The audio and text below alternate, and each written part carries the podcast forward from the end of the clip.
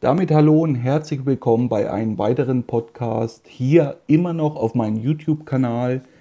Ja, da schiebe ich die ganze Zeit schon vor mir her das Thema. All diejenigen, die das Format regelmäßig verfolgen, hier auf den Social Medias, haben es ja mitbekommen. Ich habe versucht, das auch auf anderen Plattformen äh, zu downloaden. Das ist mir bisher noch nicht gelungen. Ich bin da nicht so der Technikfreak.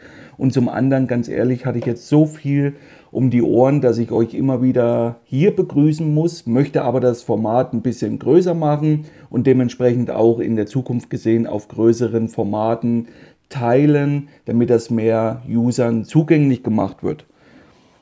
Ich habe euch ja schon immer gesagt, dass ich diese Formate, all dies, was ich tue, in der Selbstreflexion auch deshalb so immer gestalte, dass da nichts groß geschnitten ist und so weiter. Da bleibt der ein oder andere Versprecher mal drin und es bleibt auch immer aktuell. Und heute zum Beispiel ist ja Freitag. Ich hatte euch ja darauf hingewiesen, dass ich Donnerstag euch immer diesen Podcast folgen hochlade auf das, was ihr Lust habt. Gestern kam ich nicht dazu, weil ich gestern erst vom Angeln gekommen bin. Ich hatte die letzten zehn Tage genutzt. Diese Beschränkungen haben ja in vielen europäischen Ländern etwas äh, an Lockerung erfahren, wo gleich wieder eine kleine Touristenwelle, möchte ich mal sagen, losgetreten worden ist Richtung Südseeinseln und so weiter. Und ich war da auch nicht abgeneigt, wo das dann hieß, man darf wieder nachts draußen sein, man darf reisen, man braucht in Anführungszeichen nur einen PCR-Test und so weiter und so fort, keine Quarantäneverpflichtung, haben wir gesagt, okay, wir sind so flexibel, wir nutzen die Zeit und ganz wichtig, ich wollte ja auch die Zeit nutzen, um mich mit neuen Angelgerät etwas einzuarbeiten. Und da ist mir wieder was ganz Interessantes aufgefallen und da möchte ich eigentlich mal mit starten in dieser Podcast-Folge. Seit über 15 Jahren war ich wirklich mit einer Firma eng, sehr eng äh, verbunden, habe ja nur das Gerät verwendet und man kriegt da sehr oft einen Tunnelblick, so eine gewisse Blindheit und auf der anderen Seite so ein bisschen wie Oberwasser, möchte ich mal sagen, dass man dann denkt, alles andere, was es auf dem Markt gibt, ist dann wirklich Schrott und hier hat man wirklich das High-End-Premium-Produkt immer in der Hand Ganz klar, das unterstreicht ja die eigenen Fähigkeiten. Und dieser Schritt ist viel, viel schwieriger, wie ich am Anfang mir selber eingestehen wollte, weil ich schon immer eigentlich nie der Freak war wegen irgendwelchen Designs oder so. Eine Route muss arbeiten, das muss halten. Genauso gilt es um Rolle, Schnur, Kleinteile. Das ist die erste Prämisse, aber natürlich gibt es extrem viele Kleinteile, die halt andere Hersteller überhaupt nicht haben. Aktuell muss man ja immer dazu sagen, die Entwicklung bleibt ja nicht stehen. Und ich ja gewachsen bin mit einer Marke, konnte da sehr viel lernen und konnte auch Produkte im Einsatz haben, die es eben woanders in der Form noch nicht gibt oder nicht gab. Jetzt hatte ich aber zehn Tage, die, ja, oder acht Tage Fischen waren sie im Endeffekt, die Möglichkeit, wirklich komplett für mich bei Null anzufangen da sind mir gleich viele Sachen aufgefallen, wo ich mit den Chefs da auch schon Rücksprache gehalten habe, weil das mein Angeln teilweise besser unterstützt. Auch das gibt es, aber zum eben auch andersrum, dass ich sage, manche Sachen sind da ein bisschen grenzwertig, da müsste man das und das nachbessern. Aus meiner Erfahrung heraus ist das und das schlecht, ich würde das und das verbessern.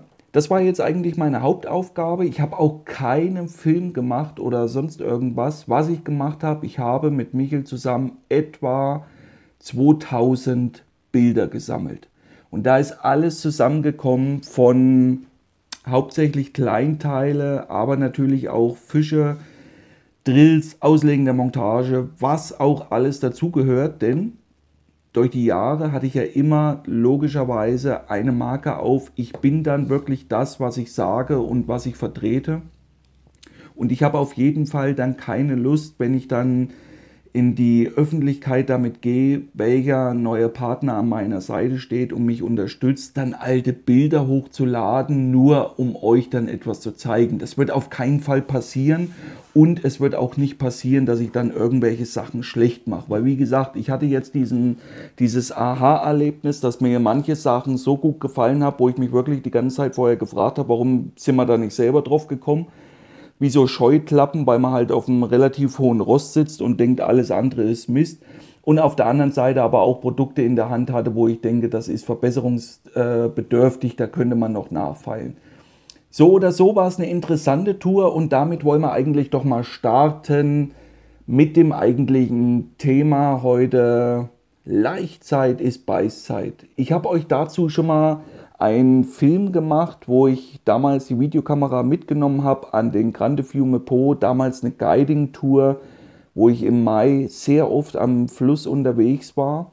Und meine Erfahrungen zur Leichtzeit sind wirklich breit gestreut. Also ich kann mich an viele Touren im Mai erinnern, an französischen Gewässern, aber eben für mich war es jetzt Premiere, in Spanien unterwegs zu sein. In dieser Zeit kenne ich es gar nicht. Ich kenne das Gewässer von verschiedenen anderen Bedingungen, wo es auf der einen Seite wirklich gebrannt hat schon, also unvorstellbare Schlagzahl an Anbissen bis hin zu wirklich drei, vier, fünf großen Fischen pro Nacht war da alles schon dabei, aber eben auch zu Wintersessions mit langen Nasen, wo man immer sich wieder schon im geistigen Auge mit den vermeintlichen Monster hat kämpfen gesehen und nach acht Tagen ohne große Aktionen fällt dann so langsam auch der letzte Gedankenschlag und man ist einfach nur noch frustriert. Deswegen kenne ich das Gewässer eigentlich sehr gut und war jetzt überrascht in dieser Zeit, wo ich jetzt dort war, dass diese Bedingungen, wo mich viele Leute immer wieder anschreiben, persönlich wie aber auch öffentlich, und dieses Thema äh, wirklich, ja, eine, wie soll ich das sagen, eine äh, eine, einen Leitfaden von mir haben wollen. Fahren wir jetzt ins Ausland? Was ist mit der Leichtzeit? Wann ist Leichtzeit? Und so weiter und so fort.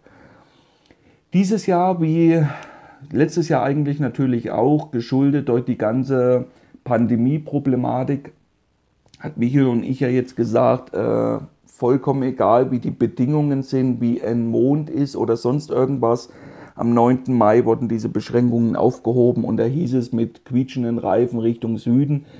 Völlig losgelöst von dem, wie die Bedingungen sind, weil das ist in meinen Augen sehr oft schon mal das erste Problem. Ihr plant zu viel. Ihr wollt alles planen und mir ist sehr oft da aufgefallen, weil ich diese Nachrichten, ich habe heute den Rechner angemacht und war auch nicht in Social Medias groß unterwegs im Laufe der Zeit, wo ich am Wasser unterwegs war dass ich ungefähr 20 private Nachrichten bekommen habe von Guiding-Gästen, aber auch äh, User, die mich verfolgen auf den Social-Media-Kanälen und eben jetzt wissen wollten, wann soll man fahren? Soll man Anfang Juni fahren? Ist jetzt Ende Mai eine gute Zeit? Was denkst du? Jetzt nimmt der Vollmond, äh, also der Mond nimmt zu und so weiter. Und da sehe ich schon das erste Problem. Man versucht im Vornherein viele Gefahrenquellen auszumerzen, dass man sagt, um Gottes Willen, hoffentlich ist da keine Leichtzeit, weil dann fällt es uns ja so leicht, unsere ja, schlechten Fangergebnisse nach außen hin zu verkaufen und will da wirklich alles versuchen, im Vornherein zu optimieren. Dass dies aber extrem schlecht ist, das habe ich selber so oft erlebt und ich komme dazu mal zu einer Oktobertour vom vergangenen Jahr. Das ist eigentlich wieder ein sehr schönes Paradebeispiel. Ich war letztes Jahr im Oktober insgesamt drei Wochen am Stück am Grande Fiume Po. Und die erste Woche war so der, die Einleitung, die Einleitung, dass der Hochsommer vorbei ist, dass es nachts auch schon etwas kühler wird. Die ersten Stürme sind schon übers Land gezogen, teilweise mit heftigem Niederschlag. Und die erste Woche war wirklich so eine Paradebeispiel wieder dafür, was Wallerangeln an diesem Fluss ausmacht, eben auch mal nichts zu fangen oder sehr, sehr wenig mit einem sehr, sehr hohen Aufwand. wirklich jede Nacht neue Plätze, neue Strukturen gesucht, viel, viel probiert, ein großes Repertoire an Möglichkeiten ausgeschöpft von den Angeltechniken, Taktiken her, von verschiedenen Ködern und so weiter und so fort. Und man hatte aber gesehen, dass die Fische definitiv nicht unterwegs sind. Die zweite Woche war dann genau das Gegenteil. Im Wochenverlauf stand standen die Prognosen auf vier bis fünf Meter steigendes Wasser und das in einem Zeitraum von etwa 24 Stunden. Und hier kann ich mich sehr gut an eine Gegebenheit erinnern und deswegen nehme ich das mit rein. Hier haben mehrere Teams mich kurzfristig angeschrieben, dass sie noch dazukommen wollen. Wir haben frei. Durch Corona ist alles ins Wasser gefallen, was wir uns das Jahr vorgenommen haben. Wir machen jetzt frei und nehmen diese Hochwasserwelle mit und räumen da richtig ab. Das Camp hat die frischen Köderfische da, das Wasser steigt, kühlt ab. Die Fische waren lange im Sommer mit sehr hohen Wassertemperaturen im Fluss verteilt und jetzt das erste Mal eine Hochwasserwelle seit Mai, glaube ich, vergangenen Jahres oder Juni war die letzte Welle. Und viele Teams, insgesamt drei Stück, die ich kenne, die wirklich Aktion machen können. Also das heißt, die überhaupt fit sind, bei solchen wechselnden Wasserständen schnell zu agieren, weil die das Gewässer kennen, die Gegebenheiten vor Ort, sind dann angereist und ich kann euch wirklich diese große Ernüchterung nach ein paar Tagen sagen und die war fast, fast bei Null. Dieses schnell steigende Wasser war alles andere als produktiv. Ja, es wurden Fische gefangen, aber im Verhältnis zum Aufwand, zu dieser Euphorie, wie zu Goldgräberstimmung, wo jeder, ja, ich äh, verweise da immer gern an diesen neuen Markt, Telekom-Aktie Anfang der 90er. Jeder musste da dabei sein, sogar die äh, Klatschpressen haben dann davon berichtet, wie blöd man ist, wenn man da nicht mit investiert. Äh, absolute Höchststände erreicht, was überhaupt nicht mehr mit der realen Betrachtung zusammenhing was das Geschäft wert ist. Und dann haben sich alle gewundert, warum es möglich sein kann, dass dann solche Kurse auch mal 90 Prozent verlieren. Und genauso war es da auch. Die Leute sind völlig motiviert, losgelöst von Emotionen darunter gefahren. Es passt einfach zusammen. Der Mond nimmt zu. Wir haben uns alle schon tagsüber gesehen auf den letzten Stückchen Land, dass wir große Fische wiegen, uns da im Arm liegen, wie die Heroes fühlen, endlich läuft wieder das Jahr. Aber da sind ganz viele bös auf die Nase gefallen. Auch für mich war dieser Wasseranstieg eine absolute Katastrophe. Hier äh, Highlights waren dann eigentlich gefühlte 5 Tonnen Holz in der Schnur, weil ich äh, die Route zur falschen Zeit dann umgelegt habe, dass sich auf einmal ein Strömungsschatten zur reißenden Strömung nach einer Stunde entwickelt hat und so weiter und so fort. Die Fänge, ja, wir hatten Fänge, aber es ist dann im Endeffekt so ein bisschen angefangen zu laufen, wo der Wasserstand oben war und ist wieder rückläufig gewesen.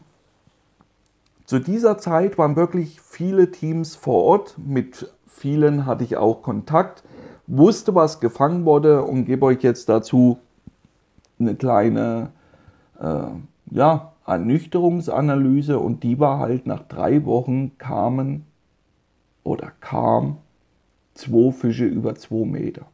Auf wie viele Teams, das kann ich euch gar nicht sagen, weil auch wir die Teams ja immer trennen, wenn das so zäh läuft. Auch das hatte ich ja, meine Beiboot-Teams da wirklich Gas gegeben, mit sechs, acht Montagen über Schwimmungsgebiete zugemacht, deren Einläufe, Übergänge zum Fluss und so weiter und so fort. Also da hat sich keiner den Urlaub verfallen lassen, sondern da waren immer die Routen scharf, auch tagsüber, was mir ja immer sehr wichtig ist. Und die Ernüchterung auch von anderen Guides war wirklich sehr groß. Bei uns in der Gruppe kam ein Fisch mit 2,1 Meter, Klammer auf, in drei Wochen, Klammer zu. Und ein sehr großer Fisch kam dann noch in der steigenden Periode auf eine Grundmontage. Ansonsten war es das im Endeffekt von einem Gewässergebiet, was ich wirklich kenne wie meine Westentasche, wo ich wirklich weiß, was da möglich ist, wenn die Bedingungen passen. Und da sind wir halt wieder bei diesem Punkt Leichtzeit. Genauso ging mir das jetzt auch, wo ich da am Gewässer unterwegs war. Ich kenne das, wie gesagt, zu anderen Jahreszeiten und war so ein bisschen euphorisch, weil wir 14 Grad Wassertemperatur hatten, wo wir angefangen haben wusste aber, dass die Temperaturen schon deutlich höher waren. Und dann ist halt immer die Gefahr, dass die Fische sich schon gesammelt haben, Laich angesetzt haben und dann anfangen zu laichen. Sie sammeln sich, aber das ist jetzt wieder das Hauptproblem. Da wird mehr hineininterpretiert, wie es dann tatsächlich ist. Bis heute kann ich viele Sachen gar nicht 100% beantworten, weil es extrem auffällig ist. Wenn es in die Laichzeit geht, sind es sehr oft einzelne Bereiche, die wirklich produktiv sind, die konstant Fische fangen. Und hier nimmt sehr häufig ein Phänomen zu und das sind Fehlbisse. Ich habe das schon mehr wie einmal gehabt, dass mir Anfang Mai die Fehlbissraten wirklich in die Höhe geschnellt sind, wo ich mich dann immer wieder gefragt habe, woran kann das liegen? Wie funktioniert überhaupt sowas? Das sind ja auch solche Sachen. Dazu eine Anmerkung von letzter Woche. Wir hatten wirklich einen richtig geilen Köder da gefangen, diesen präsentiert nach einer Nacht. Die große Ernüchterung, keinen Anbiss. Wie kann das sein? Großes Rätselraten kontrolliert, da ist nichts, der ist sauber, der hängt. Das passt alles soweit. Hängen lassen, umhängen, neuen Platz. Was macht man? Wir haben uns dafür entschieden, sitzen zu bleiben. Und eine Nacht später, also ziemlich genau 48 Stunden beim Kaffeetrinken, die große Ernüchterung, dass uns eigentlich so eine Wallerköche kein Biss gebracht hat, noch nicht mal ein Biss und das in einem Revier, wo wirklich ein sehr guter Wallerbestand vorhanden ist waren die, ja, die Augenringe nicht nur durch äh, dem vielen Schlaf geschuldet, sondern auch durch etwas schlechte Laune, weil eben unser Plan nicht funktioniert hat. Wir hatten uns so reingekniet, da ordentlich Köder zu organisieren.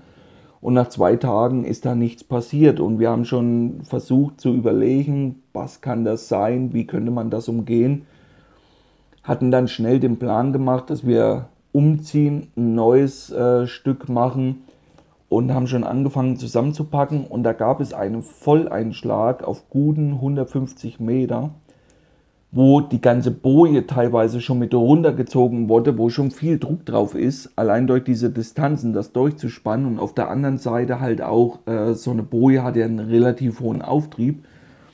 Und da habe ich schon gemerkt, dass das ja das ist, für was wir eigentlich gekommen waren, aber auf der einen Seite sind dann zwei Sachen passiert. Ich war extrem nervös, da hat das Reptiliengehirn komplett übernommen, nicht mehr logisch gedacht, habe versucht, die Route noch aus dem Routenhalter zu bekommen, was mir ehrlich gesagt sehr schwer gefallen ist. Habe versucht, einen Anschlag zu setzen, auch da habe ich die Route kaum noch hochgekriegt. Der Fisch hat Schnur genommen. Wir waren dann so euphorisch im Schlauchboot und irgendwann auf dem Weg dahin ist mir aufgefallen, dass ja die Boje und der Schwimmer alles schon wieder da ist. Und da das fest umgelenkt über die Bojen im Fluss verteilt war, war die Ernüchterung halt sehr groß, dass wir nur noch unsere Montage einholen konnten ohne Fisch. Wie sowas passieren kann, weiß ich nicht. Das sind immer wieder graue Theorien. Aber wie gesagt, meine Erfahrung der letzten Jahre hat mir das gezeigt, dass es immer wieder kurz vor der Laichzeit in diesen Phasen, wenn die sich sammeln, sehr häufig dazu führt, dass wir eigentlich mit einer anderen Köderpräsentation meistens besser fangen. Und das liegt, glaube ich, an dem Verhalten von den Welsen. Ich fange in solchen Zeiten eigentlich meine meisten großen Fische mit sehr kleinen Ködern, also handlange Köderfische oder auch mit Tauborm. Tauborm Calamaris, relativ kleine Köderportionen, dann auch grundnah präsentiert, relativ simpel mit der Unterwasserpose. Das scheint sehr oft dann der Schlüssel zu sein, dass das die Fische noch so aufnehmen, weil die halt anders in dieser Zeit fressen. Wie gesagt, womit das zusammenliegt, könnte man uns jetzt hier ausgiebig auslassen. Da könnte jeder von euch seine persönliche Meinung damit reinbringen. Aber versucht mal erstmal zu hinterfragen, ob ihr ähnliche Erfahrungen machen konntet. Ich kenne viele befreundete Guides, die mir dasselbe berichten, die dann wirklich Sessions hatten mit 20 Anbissen, wovon sechs, sieben im Boot auch landeten und der Rest wirklich äh, nicht hing teilweise oder verloren wurde. Das ist ja auch immer so ein Punkt. Ich verliere ganz selten Fische, gerade wenn die draufhängen. Also es ist so selten, dass ich im Drill einen Fisch ausschlitze, dass ich das an der Hand abzählen kann. Aber wenn sowas passiert, dann meistens in dieser Phase kurz vor der Laichzeit. Hier habe ich dann schon sehr oft experimentiert mit verschiedenen Vorfächern und so, aber der einzigste Schlüssel, der mir da wirklich so ein bisschen das erleichtert hat, noch Fisch zu fangen, waren auf der einen Seite sehr kleine Köderfische, also handlange Köder, ganz unauffällige Köderpräsentation, auch mit kleinen Auftriebskörpern auf dem Vorfach oder eben auch mal die Präsentation Taube und Kalamaris. Was aber über allen anderen steht, bevor wir wieder mit dieser eigentlichen Köderpräsentation uns da den Kopf zermadern, ist natürlich, wo suchen wir die Welse zur Laichzeit. Ich will jetzt mal hier bewusst auch ein anderes Thema aufgreifen, weil das selten thematisiert wird. Auch dies habe ich damals in meinem Video nicht großartig besprochen und das ist ja die Ethik. Macht es überhaupt Sinn, Fische während der Laichzeit zu beangeln? Ja, nein, natürlich, nein, auf keinen Fall, ist ein No-Go und so weiter und so fort. Auch hier werden wir mit zehn Anglern uns unterhalten und wahrscheinlich 13 verschiedene Meinungen zusammenbekommen. Pauschal beantworten kann ich es nicht, möchte euch aber erstmal dazu animieren, sich darüber Gedanken zu machen. Lohnt es sich nicht nur in der Laichzeit, das behandeln wir hier, sondern ist es mit meiner moralischen Einsicht vertretbar, in dieser Zeit aktiv auf leichende Fische zu angeln.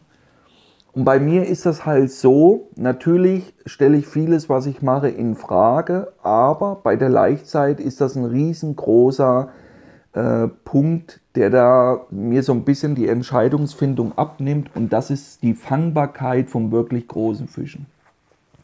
Und das hängt halt damit zusammen, dass gerade die Weibchen, Männchen sind in der Zeit sehr aggressiv, die man mit einem Aggressionsbiss wirklich aus der Reserve locken kann. Das sehe ich nicht so als Problem, aber gerade die Weibchen nehmen uns eigentlich diese Entscheidung meistens selber ab, denn die machen so gut wie keine Nahrungsaufnahme mehr. Ich kann mich an so gut wie keinem Fisch erinnern, weil wir auch das gestern im Auto, wir hatten ja Zeit bei der langen Heimfahrt, thematisiert hatten, wie lange frisst so ein Wels dann nicht? Sind das Wochen? Sind das Monate? Warum fangen wir die dann nicht? Und dann sind wir wirklich mal durchgegangen, weil ich schon gute Sessions, sehr, sehr gute Sessions hatte im Mai, wo wirklich viele große Fische dabei waren. Aber da kam ich immer wieder zu dem Punkt, dass das wahrscheinlich, und das ist ja wieder das Hauptproblem, wahrscheinlich alles große Milchner waren. Hier eine eindeutige Aussage zu treffen, fällt auch mir heutzutage nicht mehr möglich, da wir das Thema mal in der Fragerunde aufgegriffen haben, woran erkenne ich einen weiblichen und einen männlichen Wels. Da gab es ganz viele Ansätze dazu, wie man das unterscheidet für uns als Angler, aber ich habe einen Fischzüchter auf meinen Touren dabei gehabt, der mir gesagt hat, das ist alles Quatsch, was ihr da erzählt Du kannst das nur untersuchen, wenn du wirklich in den Fisch, auf Deutsch gesagt, hineinguckst, mit den Fingern, dass er fühlst, weil das innenliegende Organe sind. Und dann ist es auch für einen Fischschüchter möglich, das zu machen.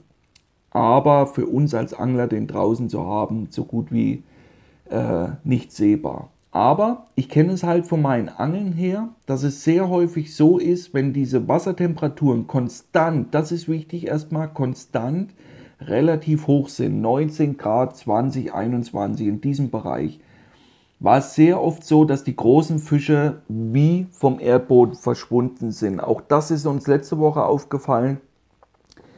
Da wird eben, selbst wenn der Bestand an Fischen jenseits der 210, 220 und noch größer da ist, so gut wie kein Ausnahmefisch mehr gefangen. Erst wenn sich irgendwas wieder ändert, sei es die Wassertemperaturen gehen zurück oder es steht die Schneeschmelze an von den umliegenden Bergen, dass sich das Wasser etwas ändert, nicht nur abkühlt, sondern auch hochkommt, dann war es sehr häufig so, dass die Fische dann auch wieder unterwegs sind.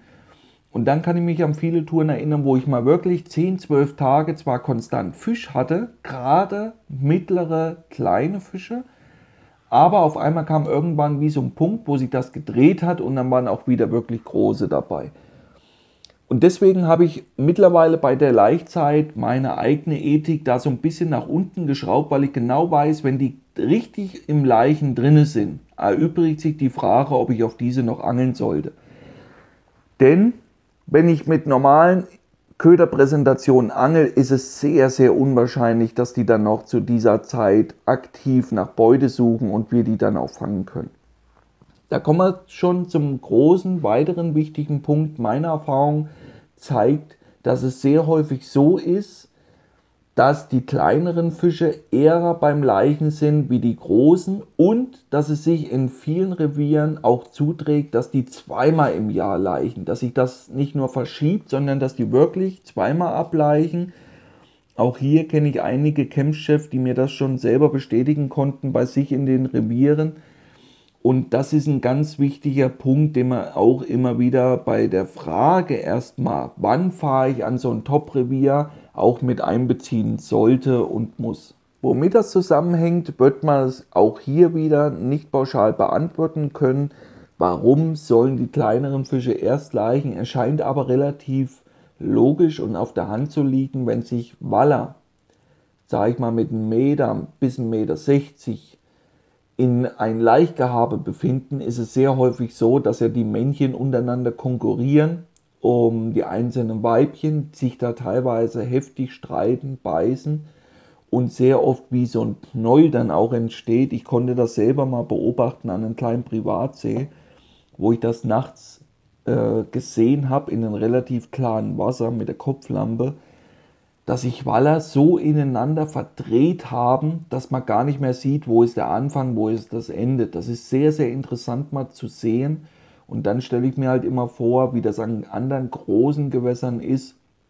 Und hier ist mir halt aufgefallen, dass es halt selten der Fall ist, dass halt ein Meter 20 Männchen um ein Weibchen äh, buhlt, die dann halt 2,30 Meter, 2,40 Meter ist. Da scheint natürlich auch ein gewisser Selbstschutz zu sein, weil da geht schon mal hoch her. Auch letzte Woche hatten wir einige Fische, die gar nicht verbissen waren, kein Makel, nichts. Das waren meistens wirklich die besseren Fische bei unserer Tour. Auch hier hat man wirklich eine geile Zeit. Wir haben das Blatt dann noch für uns einigermaßen drehen können, haben da wirklich unsere Belohnung noch abholen können. Aber was das war und wie die genau aussah, erfahrt ihr alles erst später. Dann möchte ich euch schon mal ein bisschen heiß machen, aber da kommt wirklich was Cooles. Und uns ist das aufgefallen, dass gerade die kleineren Fische bis zu der Meter 30 Meter 50, Meter 60 Kategorie schon den ein oder anderen Bissabdruck hatten und teilweise war dieser sogar schon wieder angenarbt. Also der hat nicht mehr geblutet, sondern der war schon wieder relativ gut äh, verwachsen, aber dennoch relativ frisch. Und große Fische, wie gesagt, hatten das gar nicht, kein Kratzer, gar nichts. Und das ließ uns wieder den äh, Rückschluss zu, dass die kleineren Fische schon bei unserer Ankunft in diesem Laichgehabe waren, dann wahrscheinlich abgebrochen hatten, weil das Phänomen hatten wir dann halt auch, dass das Wasser einen Tag gestiegen ist. Temperaturrückgang von 4 Grad innerhalb von einem Tag. Und hier passieren entweder zwei Sachen oder meistens zwei Sachen, weil ich das an anderen Gewässern auch schon erlebt habe. Entweder laufen dann die Fische außer Rand und Band, dass die wirklich versuchen, all das, was sie an Energie schon bis dahin verbraucht haben, wieder reinzuholen. Da kann ich mich wirklich an krasse Sessions erinnern, hier an der Rhone und so vor vielen Jahren, wo das ähnlich war, wo die Fische schon im Leichen komplett drin waren. Wahrscheinlich alle Fische, weil der Fluss zu dieser Zeit viel wärmer war. Und dann kam Wasseranstieg und die Temperaturen gingen zurück. Entweder war es damals so, dass die Fische gerade fertig waren mit Leichen, das ist eine Option, oder sie haben eben abgebrochen. Aber wie gesagt, dadurch, dass es ganz viele Sachen nach wie vor gibt, wo wir nur hinein interpretieren, wir wissen es einfach nicht, möchte ich diese Sachen immer, wo ich mir nie sicher bin, so ein bisschen außen vor lassen. Fakt ist auf jeden Fall, wenn ihr am Gewässer unterwegs seid und die Temperaturen sind konstant in dieser ab 18 Grad Marke ist es sehr häufig so, dass sich die Fische sammeln. Die kleineren Fische schon in ein Laichgehabe drin sind, da teilweise schon geleicht haben, wie dem auch sei, und die größeren Fische meistens länger brauchen und dann auch eine etwas höhere und wärmere konstante, ganz wichtig, konstante Wassertemperatur. Wenn sich dann das Wasser schnell ändert, sprich ein Wasseranstieg steht bevor oder eben auch ein Kälteeinbruch, absolut raus ans Wasser gehen. Das kann euch Sternstunden bescheren, die ihr im Rest des Jahres selten erleben werdet. Wie gesagt, mein angeführtes Beispiel von der Oktober-Session soll euch das nochmal ganz deutlich vor Augen führen, dass dann wirklich wie so ein Schalter umgelegt werden kann bei den Fischen und die außer Rand und Band fressen. Und spätestens in solchen Phasen, weil ich das mehr wie einmal hatte, sind dann die grauen Zellen im Kopf schnell gelöscht, die paar, die noch da sind, denn die Problematik mit Fehlbissen gibt es dann einfach nicht mehr. Das kann durchaus sein, dass ich fünf, sechs Tage und länger mit Fehlbissen zu kämpfen habe und auf einmal ändert sich das Wasser und einen Tag später knallt das so rein, dass die den Wirbel teilweise mitfressen, wo man den Haken suchen muss und da merkt man dann halt immer wieder, was wirklich Wallerangeln ausmacht. Lasst euch nicht auf gewisse äh, Illusionen ein, dass es nur immer an diesen äh, berühmten Tackle liegt oder an der Fähigkeit eines einzelnen Anglers, der dann egal bei welchen Bedingungen der am Wasser ist, nur dicke Fische fängt. Wir sind abhängig von der Natur und müssen uns immer wieder auf diese optimal einstellen. Und wenn ihr eben so eine Phase habt und die kann euch eben passieren, wenn ihr zu, zu dieser Jahreszeit an diese Top-Reviere fahrt, dass ihr eben auch mal über Wochen relativ schlechte Beißphasen habt. Das kann euch passieren, aber auch im Umkehrschluss, ihr könnt da Sternstunden erleben, wie sie im Rest des Jahres einfach so gut wie nicht möglich sind. Behaltet das immer im Hinterkopf, deswegen das äh, Stein der Weisen werdet ihr auch hier in diesem Podcast nicht finden, dass ich euch dazu animiere, fahrt er jetzt hin oder lasst es bleiben. Ich finde diese Zeit nach wie vor sehr, sehr spannend, sehr, sehr ja, lohnenswert, da draußen zu sein. Aber ich kenne es halt durch wirklich die letzten Jahre, dass das sehr, sehr undankbar sein kann, wenn man dann früh seine Montagen reindreht, dann sehr oft in diesen Phasen Probleme mit Dreck einer anderen Art hat. Für all diejenigen, die das selber schon mitgemacht haben, werden da ein Lied singen können. Pappeln, unwahrscheinlich, das ist ein Riesenproblem hier über einen langen Zeitraum überhaupt noch zu fischen. Das ist das eine. Die Montagen bleiben ja meistens dreckfrei. Aber die Drills sind alles andere als spannend oder schön weil man drillt in der Regel nur noch mit der Hand, weil die Pappeln kleben euch auf dieser geflochtenen Schnur fest. Ein Aufkorbeln der Schnur ist so gut wie nicht mehr möglich. Und hier habe ich schon mehr wie einmal wirklich graue Haare bekommen, kilometerweise Schnur abschneiden müssen, weil sich das dann so verdickt, gerade wenn das mit Wasser dann in Berührung kommt, dass einen das wirklich die Lust am Angeln nehmen kann. Aber auch das ist eine Randerscheinung von dem Thema Leichtzeit und Beißzeit. Das gehört da in dieser Phase einfach dazu. Genauso wie im Winter Kälteeinbrüche dazugehören und Dauerfrost.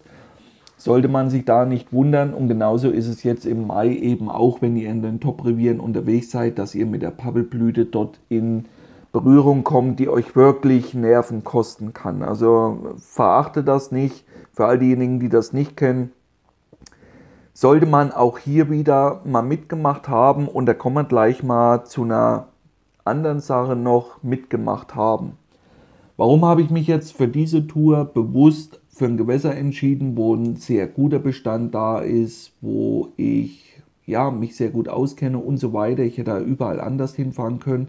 Das hat zum einen mehrere Gründe und das möchte ich jetzt in diesem Podcast auch nochmal mit aufgreifen. Zum einen natürlich diese ganze Pandemie-Problematik, da wollen und können wir gar nicht groß drauf eingehen. Es waren halt äh, viele Beschränkungen, ob man die jetzt gut fanden oder nicht. Fakt ist, sie waren da und jetzt im Jahresverlauf nimmt das etwas Fahrt auf, dass sich wieder etwas Normalität abzeichnet.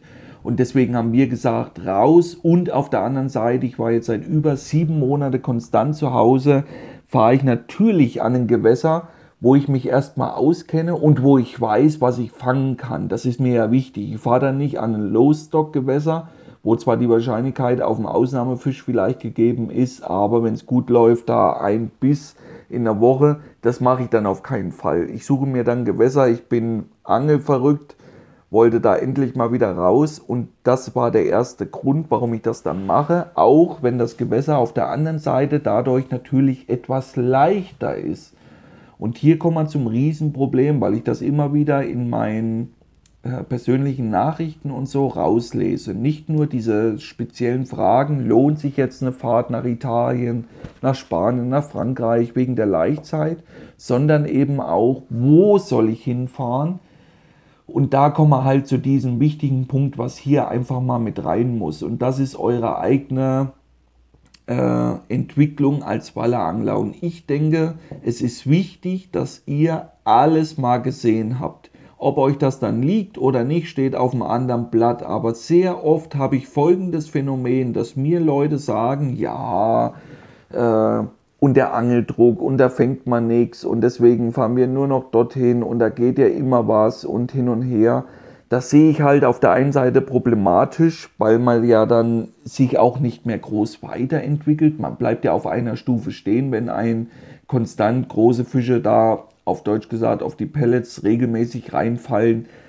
Ob das dann für den einen oder anderen Ballerangler ist, auch darüber lässt sich streiten. Das will ich aber nicht, sondern ich möchte darauf hinweisen, dass ja euer eigener Horizont dabei stehen bleibt. Und deswegen ist es so wichtig, wirklich konstant auch, bewusst auch zu Phasen ans Wasser zu gehen, wo ihr wisst, dass es schlecht läuft. Weil das ist immer wieder dieses Riesenproblem, was die Leute vor jeder Tour raushaben wollen. Ja, wir wollen im Vollmond, wir wollen gutes Wasser, wir wollen keine Leichtzeit, wir wollen kein Dauerfrost und, und, und. Und in dem Moment schraubt ihr automatisch eure Erwartungshaltung nach oben und ihr könnt nur enttäuscht werden, weil der Leitspruch dazu ist ganz einfach. Wir wären nicht so enttäuscht, wenn wir nicht so viel erwarten. Und das ist ein Lebensspruch von mir, den ich seit vielen Jahren täglich ins Bewusstsein mir rufe. Denn genauso war es bei uns jetzt auch. Die der Beginn der Tour vor zehn Tagen war holpelig, der war nicht gut, der war nicht schlecht, aber dadurch, dass wir das Gewässer kannten, gute Köder organisiert hatten, dieses Wissen hatten, wo wir wann zu suchen haben, hat uns schnell wieder so ein bisschen euphorisch werden lassen, dass jeder gedacht hat, das knallt ihr jetzt so sehr, dass wir überhaupt kein Zelt brauchen, ein Stuhl reicht da, dass wir eh nicht zum Schlafen kommen. Und wenn das dann nach zwei, drei Tagen aber kippt und man eigentlich froh ist um einen Anbiss in einer Nacht, dann sieht die Welt meistens anders aus. Und ich fand das dann auch wieder so bescheuert von uns selber, dass wir an einem Top-Revier waren, drillen wie die Männer und auf einmal kommt ein Fisch hoch, wo wir uns angucken und denken, Mensch, hätte ich den jetzt verloren, ich hätte ihn viel größer gedacht. Der hat nicht mal zwei Meter. Das ist diese, dieser Selbstbetrug und dem will ich immer wieder, auch wenn das regelmäßig in verschiedenen Formaten bei mir reinkommt, euch mit auf den Weg geben. Zum einen sammelt selber eure Erfahrung und nutzt speziell Zeiten dafür aus, wo ihr eben schon mit einer Prämisse ans Wasser fahrt. Jeder Anbiss ist ein Erfolg.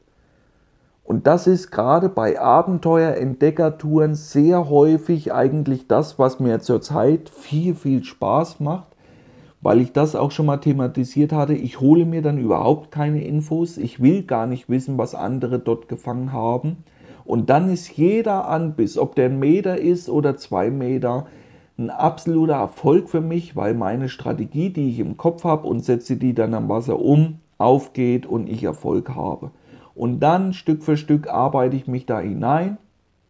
Ich weiß nichts über das Gewässer und genauso sehe ich das auch, wenn es darum geht, wann fahren wir irgendwo hin. Fahrt doch bewusst mal in der Laichzeit, zum Beispiel am Po. Eine super geile Zeit, schon mal aus dem Aspekt heraus, dass wir relativ wenig Gäste vor Ort haben. Auch das ist ja ein Phänomen relativ wenig Gäste, was mir die letzten Jahre schon immer wieder aufgefallen ist, weil weniger Leute eben buchen. Im Mai beziehungsweise auch bis Mitte Juni geht das. Und sucht euch mal bewusst dann diese Zeit aus und auf einmal werdet ihr dann eben dadurch lernen, was es dann heißt, in diesen Phasen am Wasser unterwegs zu sein. Sich nur voll machen mit der grauten Theorie, dass die Fische nicht richtig fressen, dass Fehlbissproblematiken sind und, und, und Das kann euch alles eigentlich den Spaß am eigentlichen Angeln schon verderben, bevor er angefangen hat. Und deswegen mein großer Appell an euch, nehmt euch mal bewusst diese Zeit oder eben auch mal sagt, wir fahren im Winter, im Dauerfrost wirklich da mal eine Woche hin und versuchen dann Fisch zu fangen. Diese Bewusstseinserweiterung bringt mir dann dort meistens mehr wie in einer Session, wo ich alles mir zurechtgelegt habe, wie in einer Sommertour, weiß, ich habe gute Köder, ich weiß, wo ich suchen muss und fange dann da meine Fische, lerne ich in der Regel weniger wie zu solchen Touren wie jetzt in der vergangenen Woche. Das ist diese ganze Problematik Gleichzeit, Beißzeit und dahingehend immer wieder mein Appell, geht regelmäßig raus, macht eure eigenen Erfahrungen und dann, wenn ihr diese gesammelt habt, könnt ihr die auch ein Stück weit immer wieder belegen. Lasst euch nicht verrückt machen. Letzte Woche, das konnte ich dann ganz gut nachvollziehen, wo unsere Fehler waren und konnte mich dann mit Michel da Stück für Stück gut reinarbeiten, so dass es dann wirklich im Wochenverlauf immer besser für uns gelaufen ist. Und wie gesagt, unsere Belohnung kam wirklich, wo wir ja beide gar nicht mit gerechnet hätten, aber sie kam. Und das war dann halt auch wieder wirklich so, ein, so eine Tour, die für uns in die Geschichte eingeht. Nicht, weil wir da einen Fisch gefangen haben äh, oder eine Masse von Fisch, die wir noch nie erreicht hätten, sondern weil wir eben uns in diese Tour reingearbeitet hatten. Wir hatten extrem viel zu kämpfen mit diesem Temperatursturz, mit Fehlbissen, mit sehr, sehr passiven Fischen, gerade dann auch mit Fischen der ja, kleineren Kategorie und so weiter. Und mussten dann eben von Tag zu Tag unser Angeln anpassen, erweitern und dieser Lernfaktor war dann in so einer Woche höher wie in der Tour vergangenen September, wo ich dann auch mal 50 Fische innerhalb von acht Tagen dort fangen konnte. Damit will ich Danke sagen und wünsche euch alles Gute. Wir hören uns dann beim nächsten Podcast. Bleibt gesund, euer Benny. Ciao.